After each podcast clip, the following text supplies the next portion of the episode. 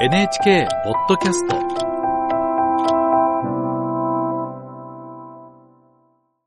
イランからです。イスラエルとイスラム組織ハマスの衝突をめぐり、ハマスに連帯を示す武装組織のネットワーク、抵抗の数軸と、それを主導するイランの狙いについて、テヘラン支局の土屋裕二記者とお伝えします。土屋さん、おはようございます。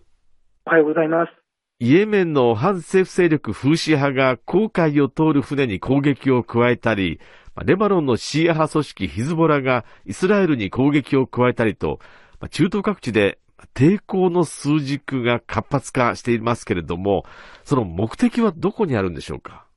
はい。当面の目標はハマスへの軍事作戦をやめさせることですが、そもそも抵抗の数軸はイスラエルについて、イスラム教の聖地でもあるエルサレムを占領している敵だとみなしていて、そのイスラエルと後ろ盾であるアメリカと対決することそのものを目的として掲げています。ただ、こうした武装組織の後ろ盾であるイランには、それだけではない、また別の理由があると思います。別の理由っていうのは何ですか？はい。それを説明するためには、歴史を遡る必要があります。抵抗の数軸の中心には、イランの軍事精鋭部隊革命防衛隊の存在があり、各武装組織に対する武器や資金の提供、訓練など、あらゆる面での支援を行っています。その革命防衛隊自体は、名前が示す通り、1979年にイランでイスラム革命が起き、イスラム法学者が通れる今の体制が樹立された際、その体制を守るために作られました。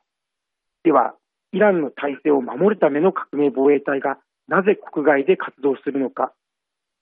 私が取材したあるイランの元外交官は、その理由の一つとして、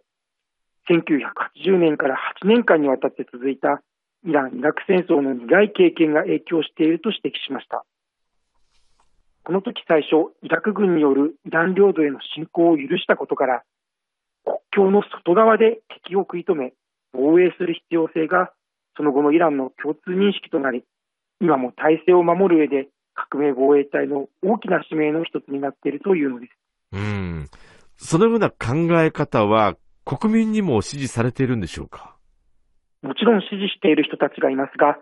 そうではない人もいるんです。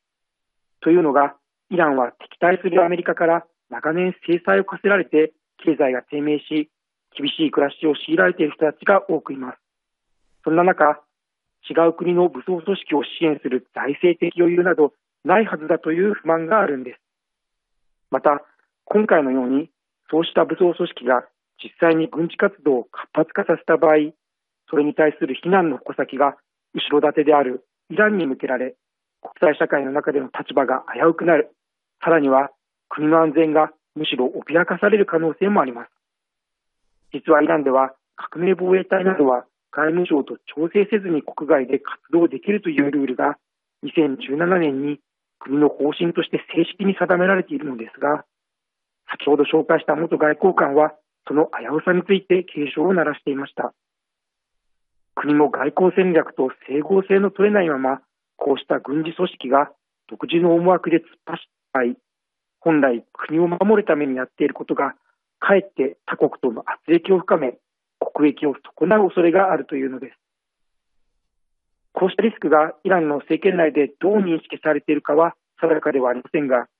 抵抗の数軸自体は今のところ攻撃の手を緩めていないだけに、